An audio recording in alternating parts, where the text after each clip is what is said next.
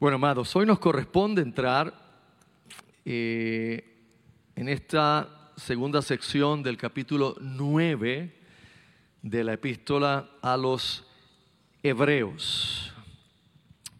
Ya podemos decir que estamos en las postrimerías de la carta, si ustedes vienen a ver, todavía el tema sigue siendo básicamente el mismo que hemos tenido por unas cuantas semanas, la comparación entre el antiguo pacto y el nuevo pacto. Así que hoy a eso va el escritor, pero va a entrar un poquito más adentro, ya no se va a quedar solo en el tabernáculo, el edificio. Eh, él quiere explorar ahora la sangre de los sacrificios versus la sangre del nuevo pacto, la sangre de Jesucristo, lo cual es un tema eh, obviamente importantísimo para la fe cristiana. Ya usted sabe que la cruz, la muerte de Jesús, es central en la vida cristiana. Eso es medular, es el centro del cristianismo. Toda la historia de la Biblia a todos los ríos de revelación que nacen desde el libro de Génesis convergen hacia allí. Todas las profecías, todos los símbolos, toda la tipología bíblica, todo lo que fue sombra y tipo, hacia allí era que corría converger un día cuando Jesús ofreciera su vida, su propia vida y su propia sangre en la cruz del Calvario. Por lo tanto, hoy nos corresponde tomar eh, los versos 11 al 14 del capítulo 9 de Hebreos bajo el tema la sangre de Jesús. Muy simple, la sangre de Jesús. Si usted fue como yo y se crió en la iglesia pentecostal, pues usted habrá cantado hay poder, poder, sin igual poder en Jesús. Hay poder, poder, sin igual poder en la sangre que Él vertió. Es, es una de las canciones que más icónicas, ¿verdad? Cuando estaba yo criándome en la iglesia pentecostal, cantábamos mucho, pero también habían otros himnos, himnos que cantábamos, que hablaban de la sangre. La himnología antigua era muy bíblica, hermanos, era muy bíblica. Después fue que nosotros Tuvimos de ciertas décadas para atrás, tuvimos cambios y se levantó el ministerio que se le llamó la alabanza y la adoración y las canciones cambiaron bastante, se hicieron más humanistas, se hicieron más desde la perspectiva de nosotros, lo que sentimos nosotros y qué sé yo qué cosa. Pero cuando usted mira los himnos antiguos, eh, los escritores eran muy bíblicos y tendían a girar mucho en el sacrificio de Jesús, porque eso es lo central en el Evangelio, eso es lo central en la buena noticia. Por lo tanto, el tema de hoy es la sangre de Jesús. Y leemos en Hebreos capítulo 9 los versos del 11 hasta el 14. Hebreos 9, versos 11 hasta el 14. Pero estando ya presente Cristo, sumo sacerdote de los bienes venideros, por el más amplio y más perfecto tabernáculo, no hecho de manos, es decir, no de esta creación, y no por sangre de machos cabríos ni de becerros, sino por su propia sangre, entró una vez para siempre en el lugar santísimo, habiendo obtenido eterna redención. Porque si la sangre de los toros y de los machos cabríos y las cenizas de la becerra rociadas a los inmundos santifican para la purificación de la carne, cuanto más la sangre de Cristo, el cual mediante el Espíritu eterno se ofreció a sí mismo sin mancha a Dios, limpiará vuestras conciencias de obras muertas para que sirváis al Dios vivo. Oramos. Padre eterno, gracias por tu santa palabra. Gracias por el pasaje al cual hemos llegado en nuestra eh, predicación expositiva de Hebreos.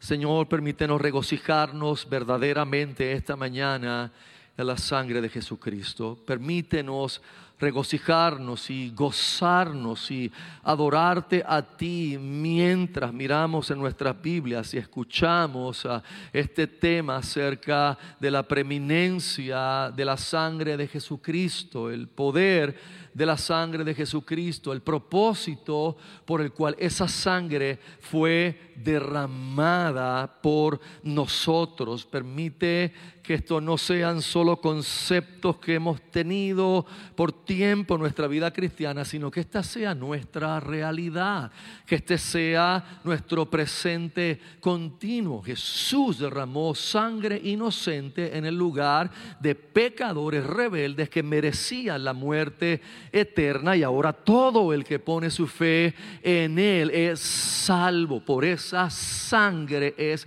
salvo. Y hoy te damos gracias porque confiamos en la iluminación y el poder de tu Espíritu Santo para traer tu palabra.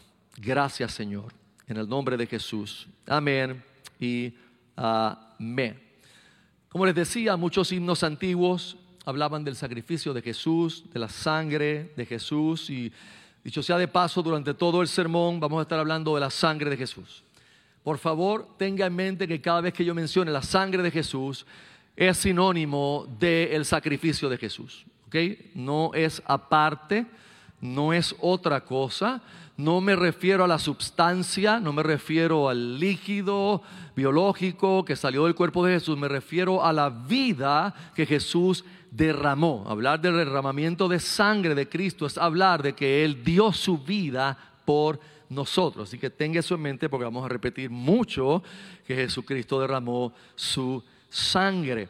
Hay un predicador norteamericano llamado Robert Lowry y él publicó, escribió y publicó un himno que se hizo muy, muy, muy famoso y eso fue en el 1876. El himno en español se llama Solo de Jesús la sangre. Y él se inspiró exactamente en Hechos capítulo 9, los versos del 13 al 22, que son parte del pasaje que hoy vemos y le voy a leer las estrofas. Él publicó seis estrofas cortas.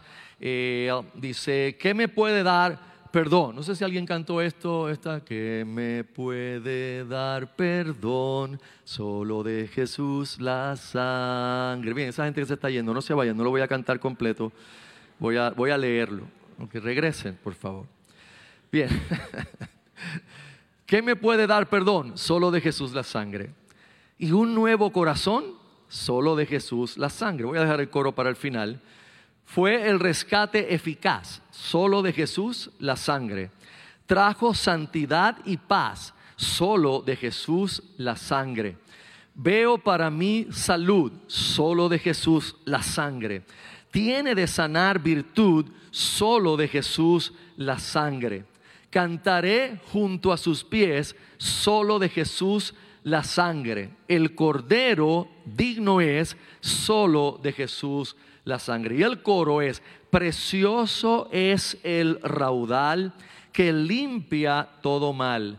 No hay otro manantial solo de Jesús la sangre. Y no sé si usted lo llegó a cantar, pero cuando yo me criaba en la iglesia lo cantábamos bastante. Hermanos, en la carta a los hebreos, si usted ha seguido todos los sermones hasta aquí, se habrá dado cuenta que el escritor sigue insistiendo y lo ha hecho desde el primer capítulo y el primer versículo en que Jesús es el sacerdote perfecto que trae un pacto perfecto, uno que no solamente satisface lo externo, sino un nuevo pacto que puede satisfacer la profundidad de la necesidad del pecador, además de que con todo eso le está dando continuamente gloria y alabanza a Dios. Así que, eh, ¿qué nos ha dicho hasta aquí en parte el escritor? Bueno, nos ha dicho que Jesús es el mejor mediador, el mejor mediador que Moisés. Eso lo vimos claramente. Nos ha dicho que el sacerdocio de Cristo es mayor que el de Aarón.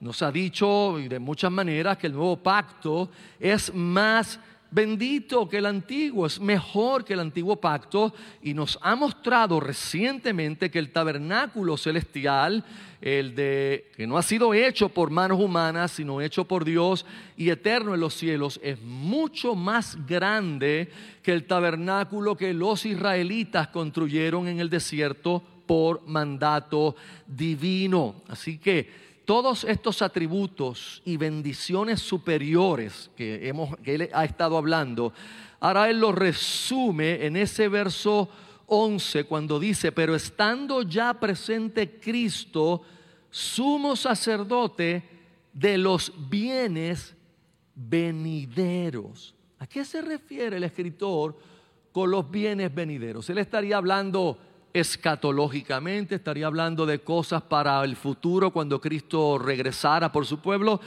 No, la realidad es que obviamente la versión Reina Valera no hace la mejor, eh, el mejor trabajo para ponernos lo simple a nosotros, pero cuando usted toma esa frase en otras, en otros eh, contextos eh, de Biblias, en otras formas en que fue escrito, especialmente de su original, nos habla de cosas presentes, ah, las cosas buenas que vinieron por causa de que Jesús fue a la cruz, murió, resucitó, ascendió, se asentó allí a la diestra del Padre y es nuestro sumo sacerdote eterno.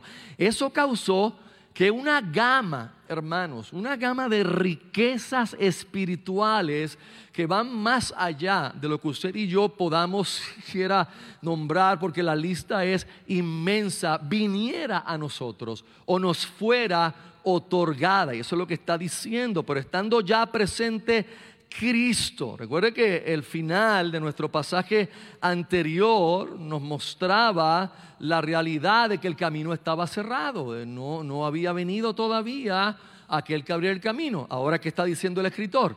Pero estando ya Cristo presente y siendo sumo sacerdote de los bienes venideros, ahora Cristo es el sumo sacerdote, el que administra para Dios todas esas riquezas de gracia que en el nuevo pacto nos han sido otorgadas, mis amados. Por eso el escritor lo que simplemente está diciendo aquí es que cuando Cristo pasó al santuario celestial, entiéndase el cielo, para sentarse a la diestra de Dios, nos dio a nosotros todas las cosas buenas que pertenecen al nuevo pacto y que ya fueron otorgadas, siendo la más grande de ellas el perdón de nuestros pecados. Y también que tenemos paz con Dios, pero también que tenemos y disfrutamos de la presencia, de la morada del Espíritu Santo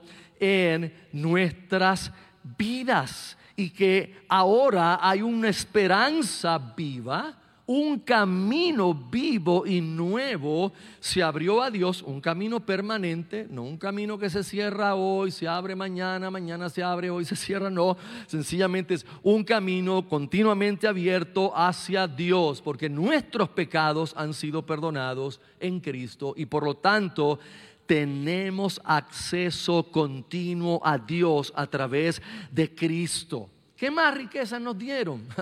Que somos adoptados en la familia de Dios. Nosotros no somos bastardos, hemos sido adoptados en la familia de Dios y tenemos un Padre Celestial y tenemos un hermano mayor que es nuestro Señor Jesucristo y somos parte de la familia de Dios. Y no solamente nos dieron una parte de la familia, sino que para colmo nos dieron herencia y nos han dicho que somos herederos de Dios, pero somos igualmente herederos que Cristo, lo mismo que Cristo heredó, nosotros lo heredamos. Hermanos, estas cosas no están ahí para simplemente ah, ser un lujo que nosotros veamos. No, esta es la realidad espiritual. Así de ricos espiritualmente hablando somos nosotros. Usted ve a Elon Musk que tiene billones. Él no tiene nada comparado con los billones y billones de gracia que nosotros tenemos en Cristo Jesús. No, no se compara los billones que tengan o los trillones que hayan en las naciones más ricas de la tierra con la realidad de que nosotros hemos sido bendecidos en el nuevo pacto. Por eso es que Pablo al escribir a los Efesios les dice que hemos sido bendecidos con qué? ¿Con cuánta?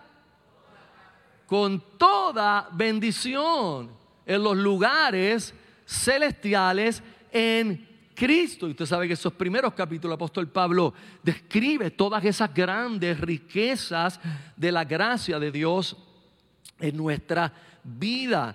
Por lo tanto, hermanos, nosotros debemos saber que tenemos todo lo que necesitamos porque tenemos a Cristo. Usted y yo estamos completos en Cristo.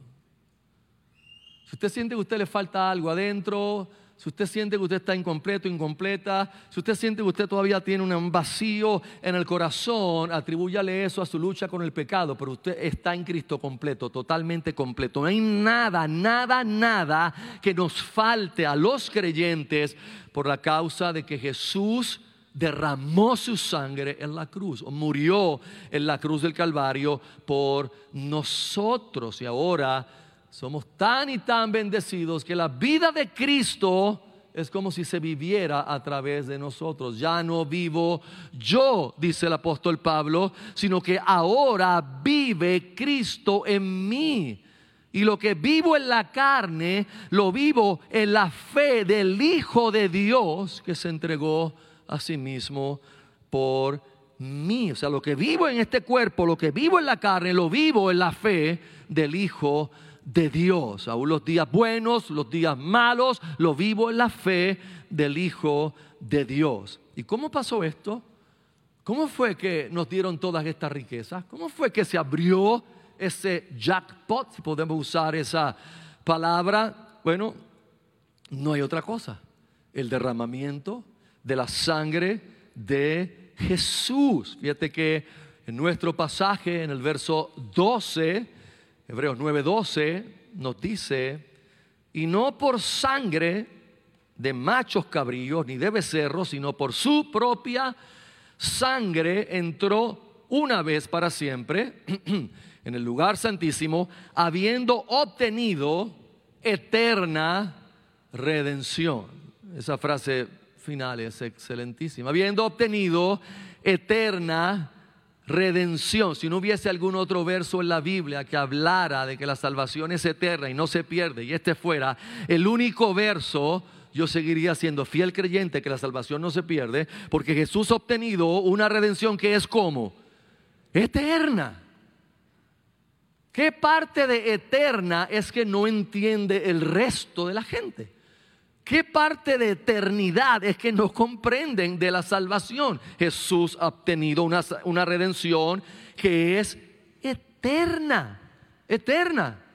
No hay más que explicar con eterna.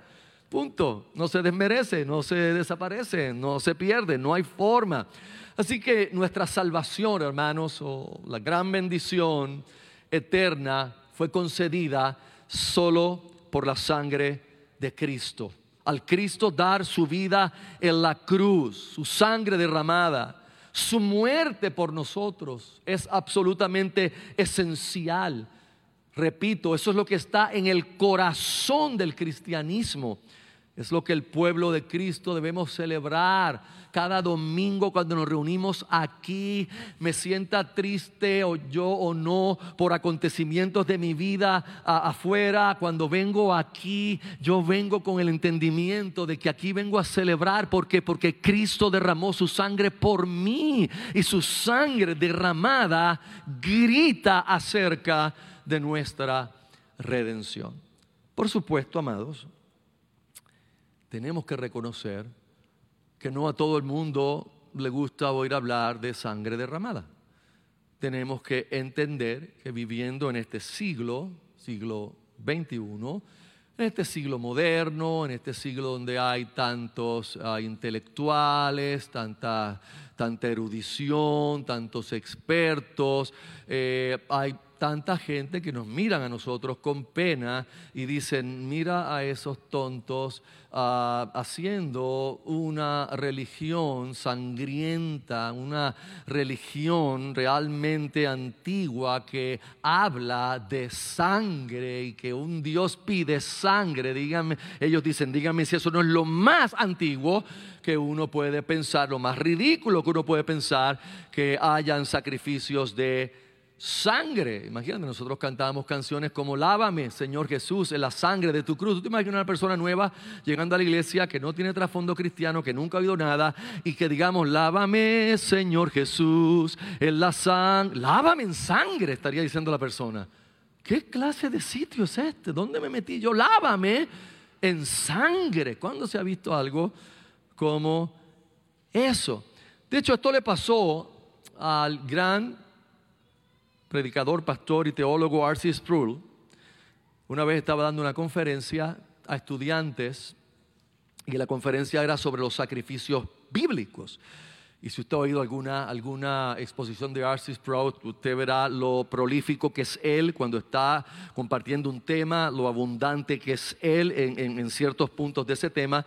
Y él comenzó a disertar cómo en el Antiguo Testamento ah, la sangre era derramada con abundancia, la sangre de los animales, eh, corderos, machos cabríos, los toros, ah, a tal grado que durante la Pascua, la, la, fiesta de Pascua en Jerusalén, se tuvo que hacer una especie de acueducto, si usted le quiere llamar, desde el área del templo hasta el valle de Cedrón, porque recuerde que todos los varones, todos los varones subían a Jerusalén a la fiesta de Pascua y todos tenían sacrificios que hacer.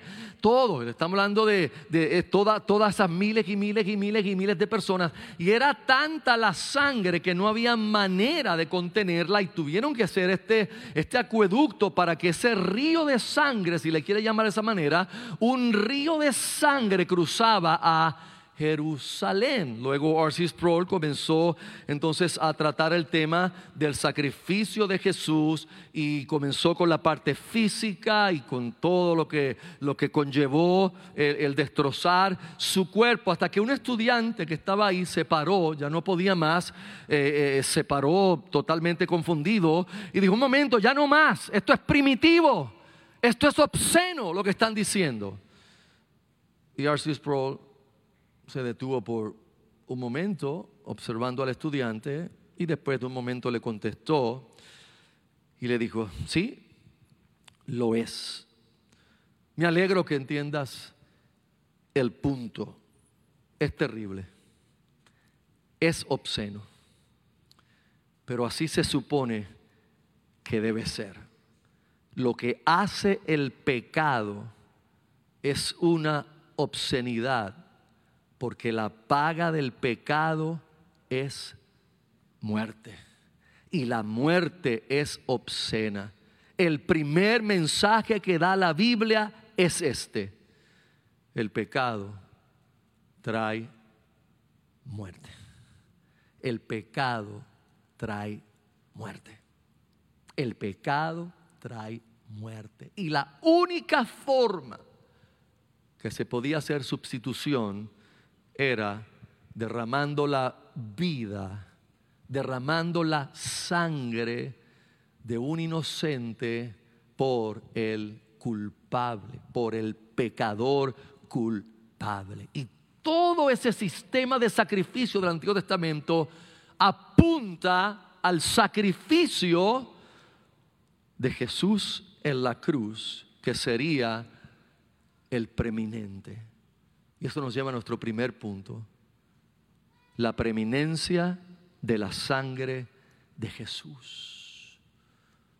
No de un cordero, no de un macho cabrío, no de un toro, la preeminencia de la sangre de Jesús hay tres formas en que queremos mostrar cómo la sangre de Jesús es preeminente sobre la de los sacrificios del Antiguo Testamento, conforme al contexto de nuestro pasaje que nos da el escritor.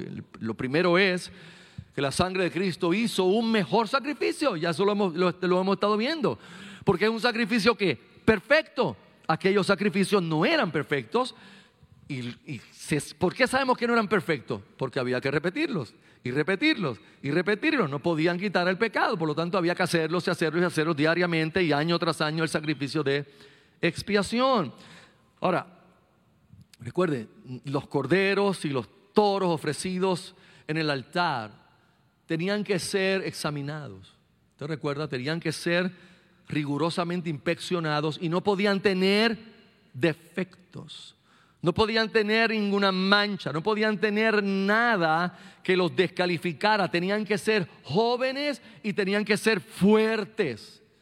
Hermanos, y todo eso apuntaba a que un día el Cordero de Dios, un día Jesús en la plenitud de su vida, en la flor, en la fuerza de su vida, se ofreció a sí mismo sin mancha a Dios. Jesús fue como ese cordero pascual que el sacerdote examinaba antes de llevarlo al sacrificio. Jesús fue examinado, Jesús fue examinado por la gente, fue examinado por el sistema religioso, fue examinado por los fariseos de su tiempo, pero fue hallado sin mancha, fue hallado inocente, fue hallado apto para el sacrificio perfecto. ¿Y por qué no tenía mancha Jesús? Porque obedeció perfectamente la ley de Dios dada por Moisés. Lo obedeció perfectamente lo que usted y yo no podemos hacer. Lo que Israel no podía hacer lo que los líderes religiosos de Israel no podían hacer. Jesús lo hizo. Yo no sé si usted recuerda Éxodo capítulo 19, eh, todo el pueblo a la falda del monte Sinaí cuando Moisés le trajo lo que Dios les dio como mandamientos, lo que Dios les dio como mandatos. Es, claro que cuando le trajo esto, mire, el mensaje de Éxodo 19:3. Y Moisés subió a Dios, Jehová lo llamó desde el monte diciendo, así dirás a la casa de Jacob y anunciarás a los hijos de Israel. Vosotros visteis lo que hice a los egipcios y cómo os tomé sobre alas de águilas y os he traído a mí. Ahora pues, si diereis oído a mi voz y guardareis mi pacto, vosotros seréis mi especial tesoro sobre todos los pueblos, porque mía es toda la tierra. Y vosotros me seréis un reino de sacerdotes y gente santa. Estas son las palabras que dirás a los hijos de Israel. Entonces vino Moisés y llamó a los ancianos del pueblo y expuso en presencia de ellos todas estas palabras que Jehová le había mandado. Y todo el pueblo respondió a una y dijeron, todo lo que Jehová ha dicho, haremos. Y Moisés refirió a Jehová las palabras del pueblo.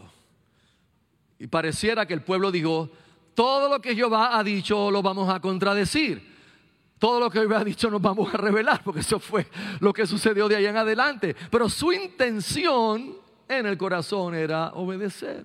Ellos en algún momento querían obedecer, pero por causa del pecado no, no pudieron, no obedecieron, ni nosotros tampoco. Esa es la realidad.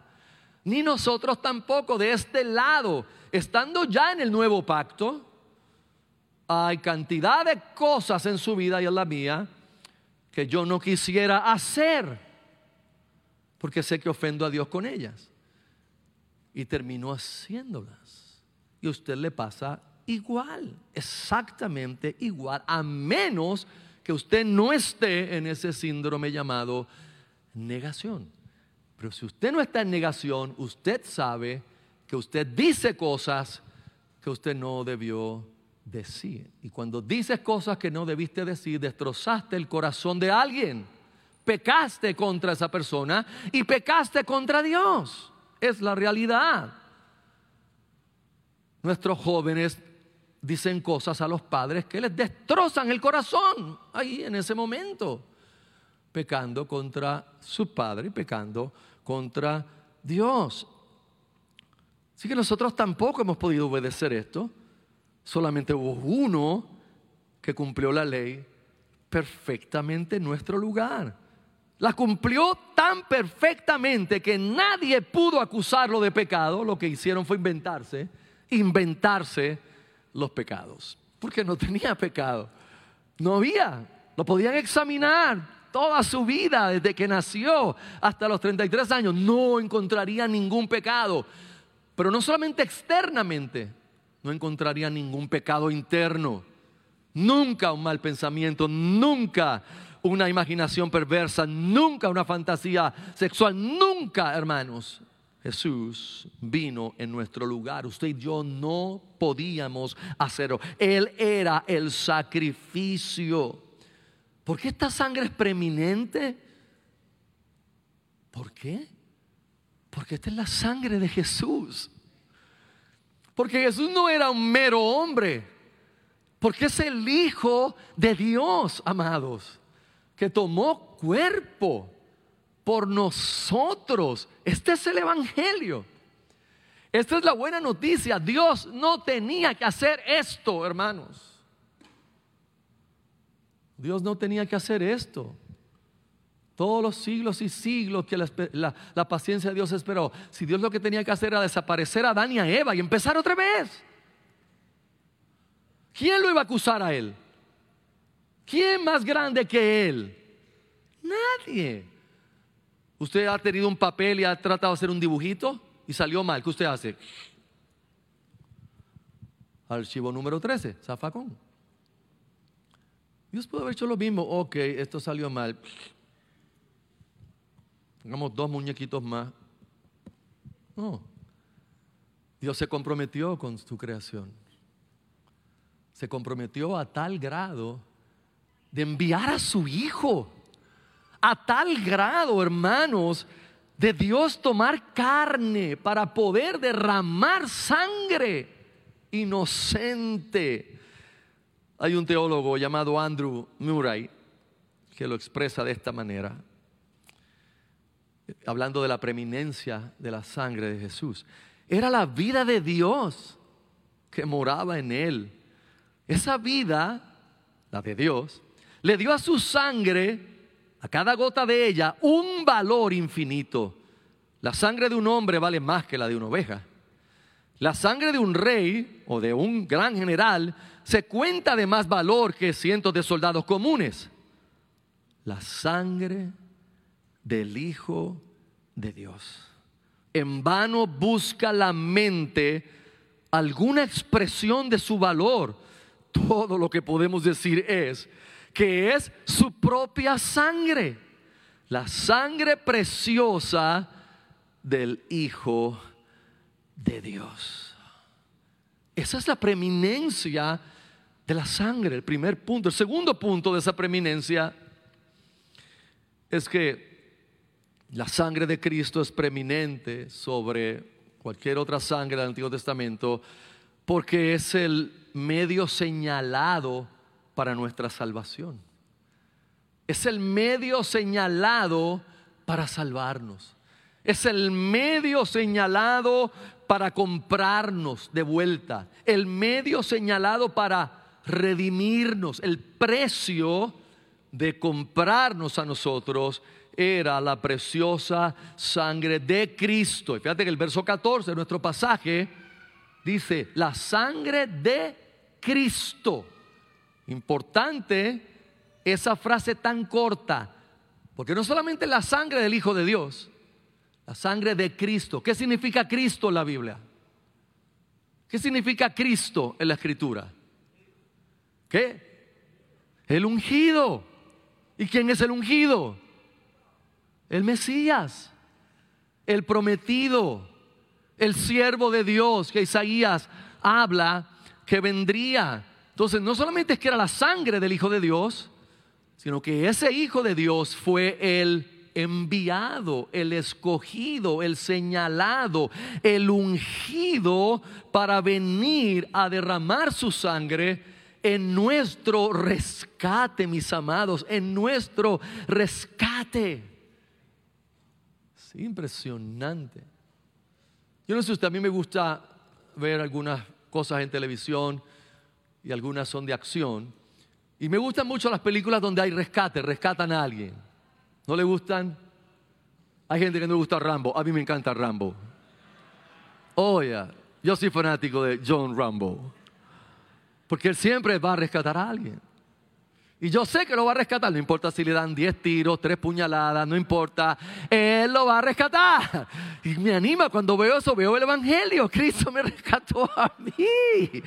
El enemigo me tenía en una choza, metido, haciéndome cosas, hasta que llegó, no John Rambo, sino llegó Jesús, el Cristo, el ungido, el enviado. Ustedes no se pueden quejar de mí, hermano. Los ejemplos que yo le doy no son muy teológicos, pero dan, van, al clavo. No se pueden quejar de mí.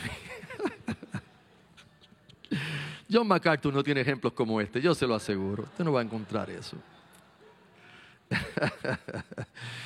Ah, la Biblia lo, lo, había proclamado desde el principio. Es claro, cuando el ángel se le reveló a José para que no dejara a María, ¿qué fue lo que le dijo?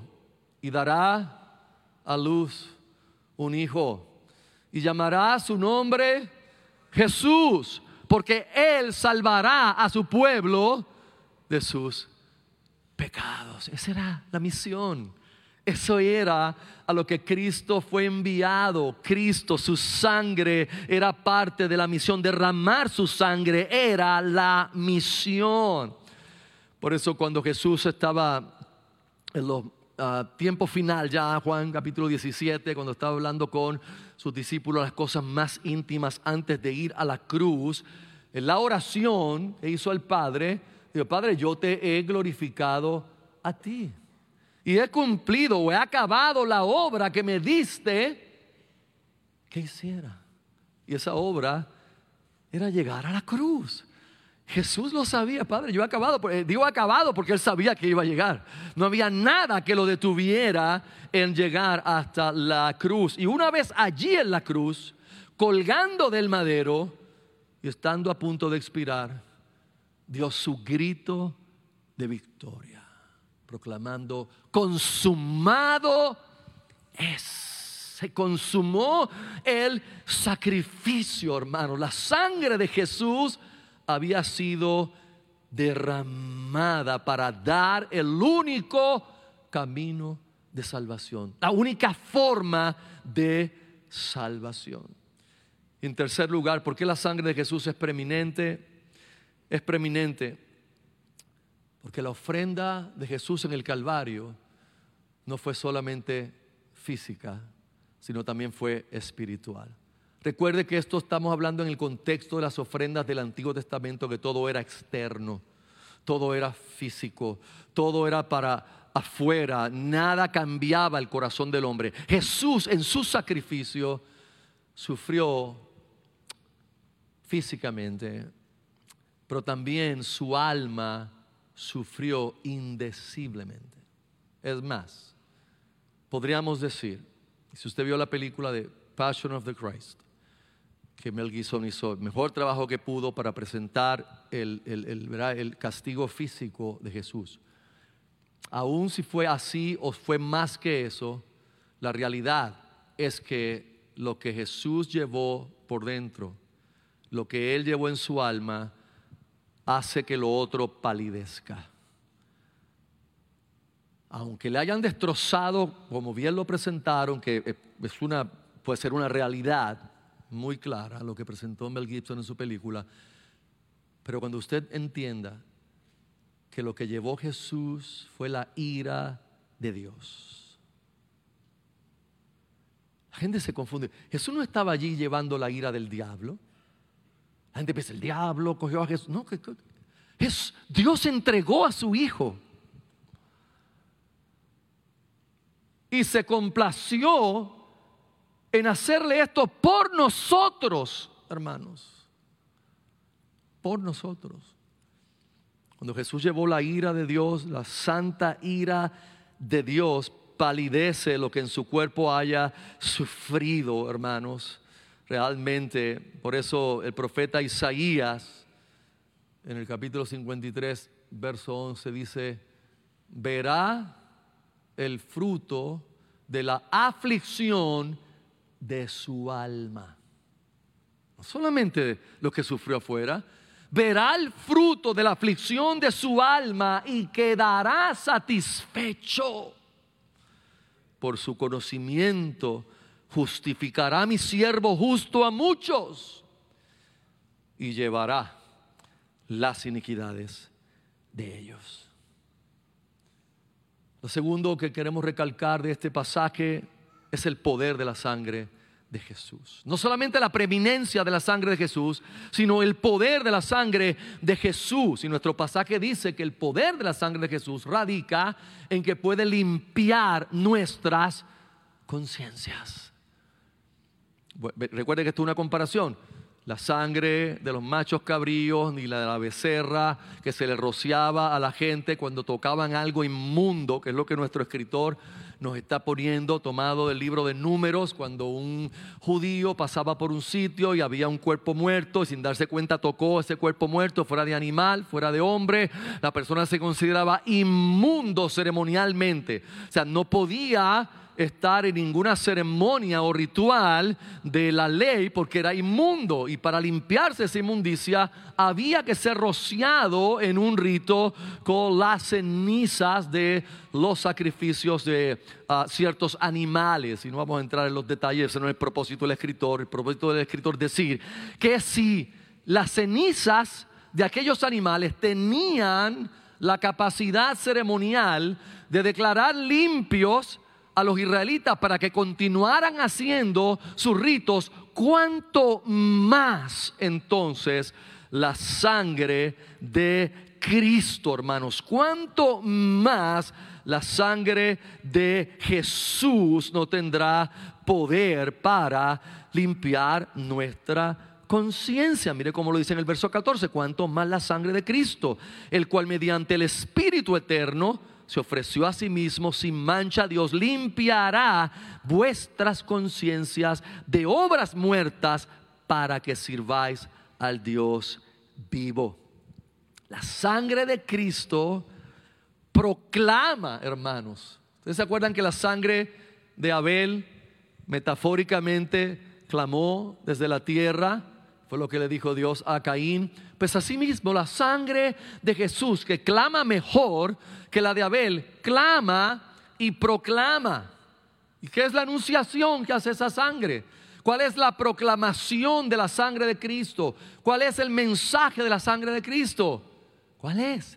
Es el regocijo. Que tu deuda y mi deuda fue cancelada para siempre. Que usted y yo ya no tenemos, hermanos, ninguna deuda con Dios. Y si usted cree, o si ya le pasó, o, está cerca que le pase, o el día que le pase, si usted cree que usted va a sentir alivio, el día que usted emita el último pago de su hipoteca al banco, si usted no siente alivio hoy cuando yo le digo que su deuda fue cancelada, entonces usted no entiende el Evangelio. Porque tu hipoteca era nada comparada con la deuda de muerte que nosotros teníamos con Dios y ha sido cancelada, hermanos, cancelada. ¿Tú sabes lo que es cancelada? Para siempre. No, es como que Dios guardó un pedacito de la libreta. No, no, yo te cancelé los primeros 50 años, pero tengo aquí 10 años por si acaso. No, hermano, eso es arminianismo. No, aquí canceló la deuda para siempre. No hay libreta. La libreta la votaron, la deshicieron. No hay deuda. Hermano, eso me hace respirar tranquilo. Yo no tengo deuda con Dios. Ahora pues ninguna condenación hay para los que están en Cristo Jesús. Soy libre de esa condenación. Soy libre de esa deuda que tenía. ¿Usted se imagina? Estoy pagando mi hipoteca aquí en, en esta tierra al banco y estoy esperando el día que se salde. Pero mientras se salda esa, ya yo me regocijo que se saldó una más grande. Y si esa no se salda porque me muero, ahí se quedó. ahí se quedó. Porque Cristo saldó nuestra deuda. Y la sangre de Cristo, metafóricamente, hermanos, clama, clama que tu deuda está salda. Yo quiero pensar que el día más oscuro nuestro, cuando el mismo diablo y nuestra propia conciencia trata de decirnos acerca de nuestro pecado, hay un susurro, hay un susurro del Espíritu de Dios diciéndote, la sangre de Cristo saldó tu deuda. No le hagas caso a este diablo asqueroso. Es, es glorioso, hermanos. De hecho, un pasaje que debe traernos alivio es cómo Jesús llamaba a la gente a, a venir a Él, a la conversión. Mateo 11, 28. Venid a mí, todos los que estáis que trabajados y cargados, y yo os haré descansar. E-, ese es, el Evangelio. Venid a mí, todos los que estáis trabajados y cargados, y os haré descansar. Pastor, pero yo estoy en el Evangelio y me sigo igual de, y sigo igual de trabajado y cargado con mis pecados. No, algo no está bien entonces. Algo no está bien. Porque si Cristo perdonó nuestra deuda, ya la carga no está sobre nosotros. La pesada carga no está sobre nosotros. Tenemos libertad en Cristo. Por supuesto, amados, hay una contaminación diaria en este mundo que nosotros no podemos evitar. Es como pretender tener las tenis blancas que tiene mi hermano aquí hoy y que yo le pida tienes que pasar por ese fanguero ahí con tus tenis blancas. Y aunque Él haga lo más que quiera y Él diga, ok, voy a pasar, yo no me voy a ensuciar, yo voy a usar una técnica, voy a pasar de tal manera, voy a caminar de tal manera, no, no voy a hacer bache, voy a, voy a deslizarme. Yo le aseguro que no importa cómo Él camine, no importa lo que haga, cuando salga al otro lado, ¿qué va a tener? Va a tener, en algún lado va a tener fango y va a tener que limpiarse los zapatos. Hermanos, usted y yo caminamos todos los días por este chiquero y nuestro corazón todavía lucha con el pecado. Yo le aseguro que no hay manera de salir con los tenis blancas limpias. No hay manera. Por eso a mí me es tan interesante la gente que dice que no pecan. Yo los quisiera estudiar. No, serio. No, usted, se usted cree que yo los estoy molestando. Yo los quisiera estudiar, disectarlos. sin, matarlos, obviamente. Los cosemos de nuevo, o sea, abrirles a ver qué, qué es lo que, cómo está el cableado allá adentro. Porque la Biblia dice en Primera de Juan 1.8, si decimos que no tenemos pecado, nos engañamos a nosotros mismos. ¿Te quiere la mejor manera de engañarte a ti mismo? Es decir, yo no. Soy el pastor, yo, yo todos los días salgo y llego a mi casa de este mundo y estoy limpiecito, pero limpiecito. Si decimos que no tenemos pecado, nos engañamos a nosotros mismos y la verdad no está en nosotros. Pero gloria a Dios, que Dios no nos deja ahí, sino ahí en el próximo verso. Si confesamos nuestros pecados, Él es fiel y justo para perdonar nuestros pecados y limpiarnos de toda maldad. Si decimos que no hemos pecado, le hacemos a Él mentiroso y su palabra no está en nosotros. Y ahí viene el capítulo 2 y el verso 1, hijitos míos estas cosas os escribo para que no pequéis. Y si alguno hubiere pecado, abogado tenemos para con el Padre, a Jesucristo el justo, y Él es la propiciación o sacrificio expiatorio o sacrificio donde se derramó sangre por nuestros pecados, y no solamente por los nuestros, sino también por los de todo el mundo. ¿Qué implica esto, amados? Que la sangre de Jesús realmente tiene poder para limpiar nuestras conciencias de las obras antiguas, pero también tiene el poder de limpiar mi conciencia de esta lucha presente en la cual usted y yo vivimos mientras caminamos por el chiquero de esta vida, que hay que caminar. Aquí el Señor nos dejó, aquí es que Él quiere que estemos, aquí quiere que alumbremos, aquí quiere que seamos luz, aquí quiere que prediquemos el Evangelio y Él sabía que nos íbamos a ensuciar mientras estábamos aquí. Y que tendríamos que confesar nuestros pecados y no negar que nosotros hay pecado. Quiero hacer un paréntesis porque el tiempo como siempre se me ha ido y este paréntesis es bien importante por si acaso aquí queda alguien todavía de la vieja guardia porque estamos hablando del poder de la sangre, pero usted se ha dado cuenta del contexto en que estamos hablando del poder de la sangre. Hay gente que cuando vinimos, ¿verdad? Ahí estuvimos, vinimos con ese trasfondo carismático por tantos años atrás, donde se tomó la idea de que la sangre de Jesús tenía un elemento que la oración uno la podía aplicar para protección de uno y de los seres queridos y también para protegerse en contra del maligno y en contra de los demonios. Y entonces desarrolló ese tipo de práctica que en la oración se decía, aplico la sangre de Jesús sobre la vida de mis hijos que salen ahora a la escuela. Aplico la sangre de Jesús sobre mi hermano que está saliendo en un avión ahora. Aplico la sangre de Jesús. La pregunta es, ¿esto es bíblico? ¿Esto es escritural? ¿Es ese poder que la Biblia habla que tiene la sangre de Jesús?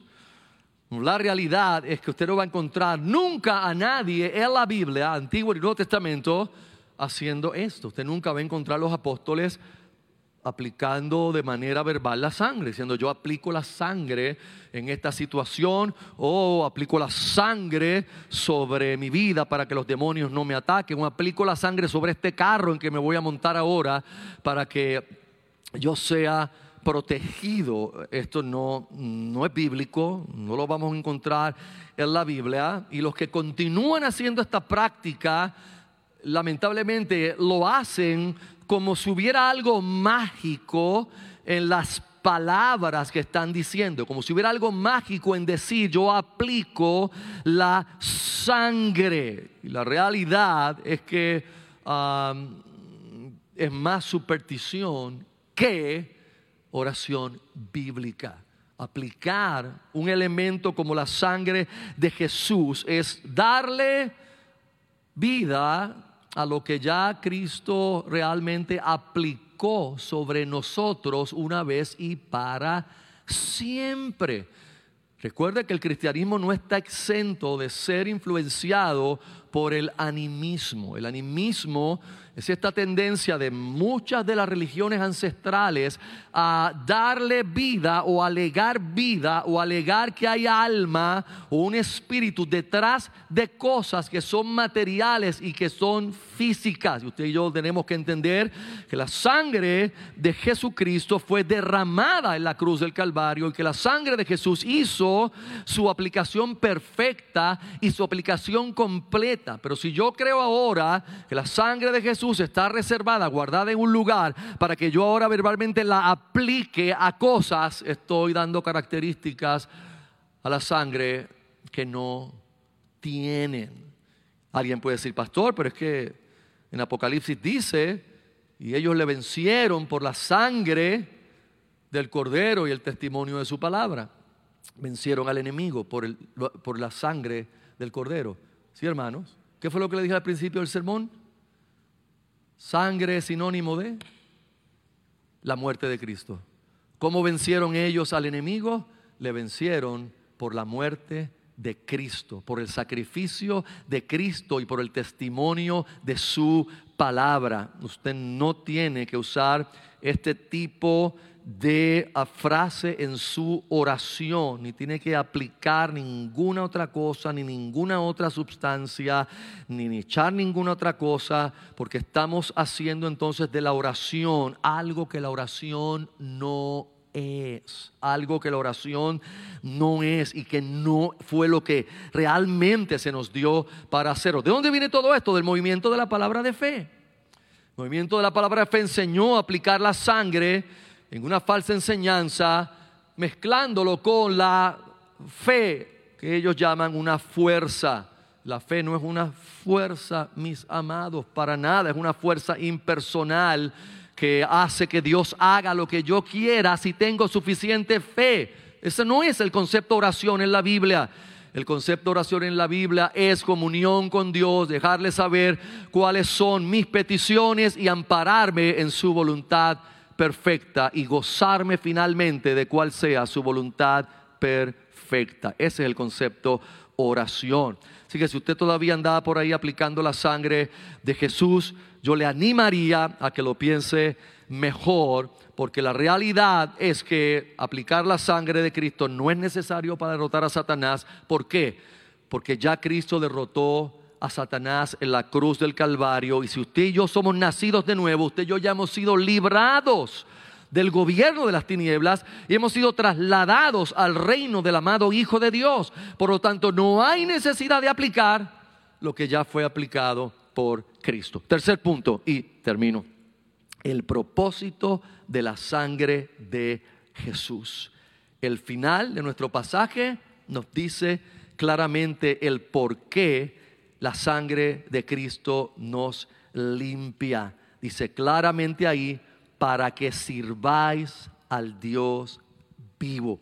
¿Para que somos limpios? Para que el Señor nos da esa limpieza, e inclusive en la conciencia, para que sirvamos al Dios vivo. Y la palabra servir que aparece aquí es la misma palabra servir que se usa hablando de los sacerdotes en el Antiguo Testamento, lo que implica que es servir a Dios como si nosotros fuéramos ese tipo de sacerdote. O sea, Dios ha comprado nuestra redención, hermanos para que se cumpla lo que Él quiso desde el principio. ¿Recuerdan cuando leímos Éxodo capítulo 19? ¿Qué fue lo que Dios quería? Un reino de sacerdotes que vivieran santamente para Él. ¿Para qué Cristo derramó su sangre para comprar un pueblo? Primera de Pedro 2, 9, 9 nos dice, mas vosotros sois linaje escogido, real sacerdocio nación santa, pueblo adquirido por Dios para que anunciéis las virtudes de aquel que os llamó de las tinieblas a su luz admirable. Vosotros, que en otro tiempo no erais pueblo, pero que ahora sois pueblo de Dios, que en otro tiempo no habíais alcanzado misericordia, pero ahora habéis alcanzado misericordia, porque Cristo nos compró para ser un pueblo santo, un reino de sacerdotes, un reino de gente que le sirva a Dios y que ministre a Dios en santidad. Y de hecho, esto es de principio a final, porque así vemos en el libro Apocalipsis qué es lo que Dios va a hacer.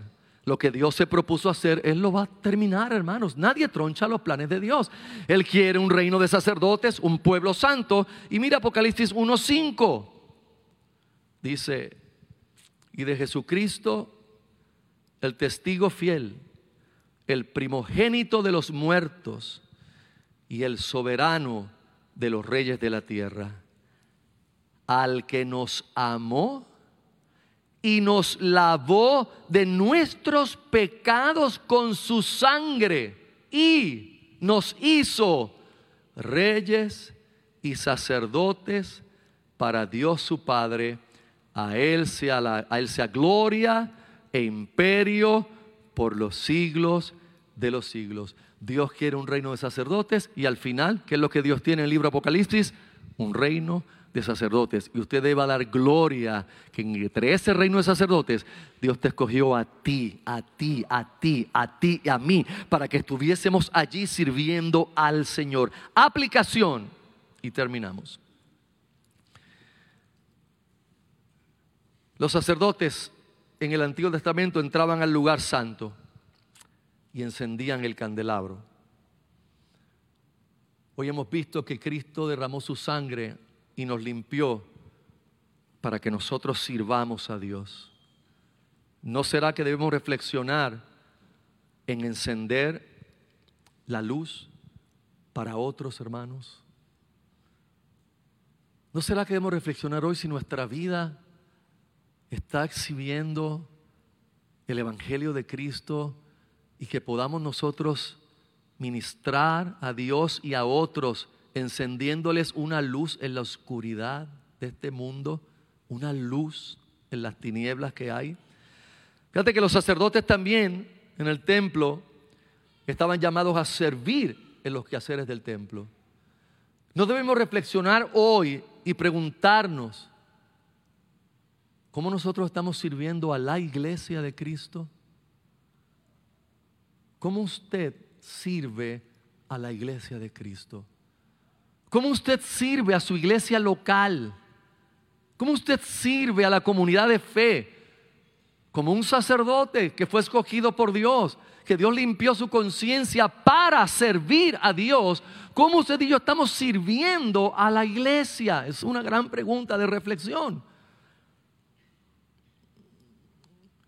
Y les amonesto a algunos de ustedes que llevan años entrando y saliendo los domingos de la iglesia sin servir a nadie. Les amonesto hoy en amor, aunque no suene en amor, es en amor. Les amonesto hay unos de ustedes que llevan años, entran domingo, salen domingo, no tienen relación con nadie y no sirven a nadie. Para eso no fue que fuimos lavados con la sangre. Fuimos lavados con la sangre para servir a Dios.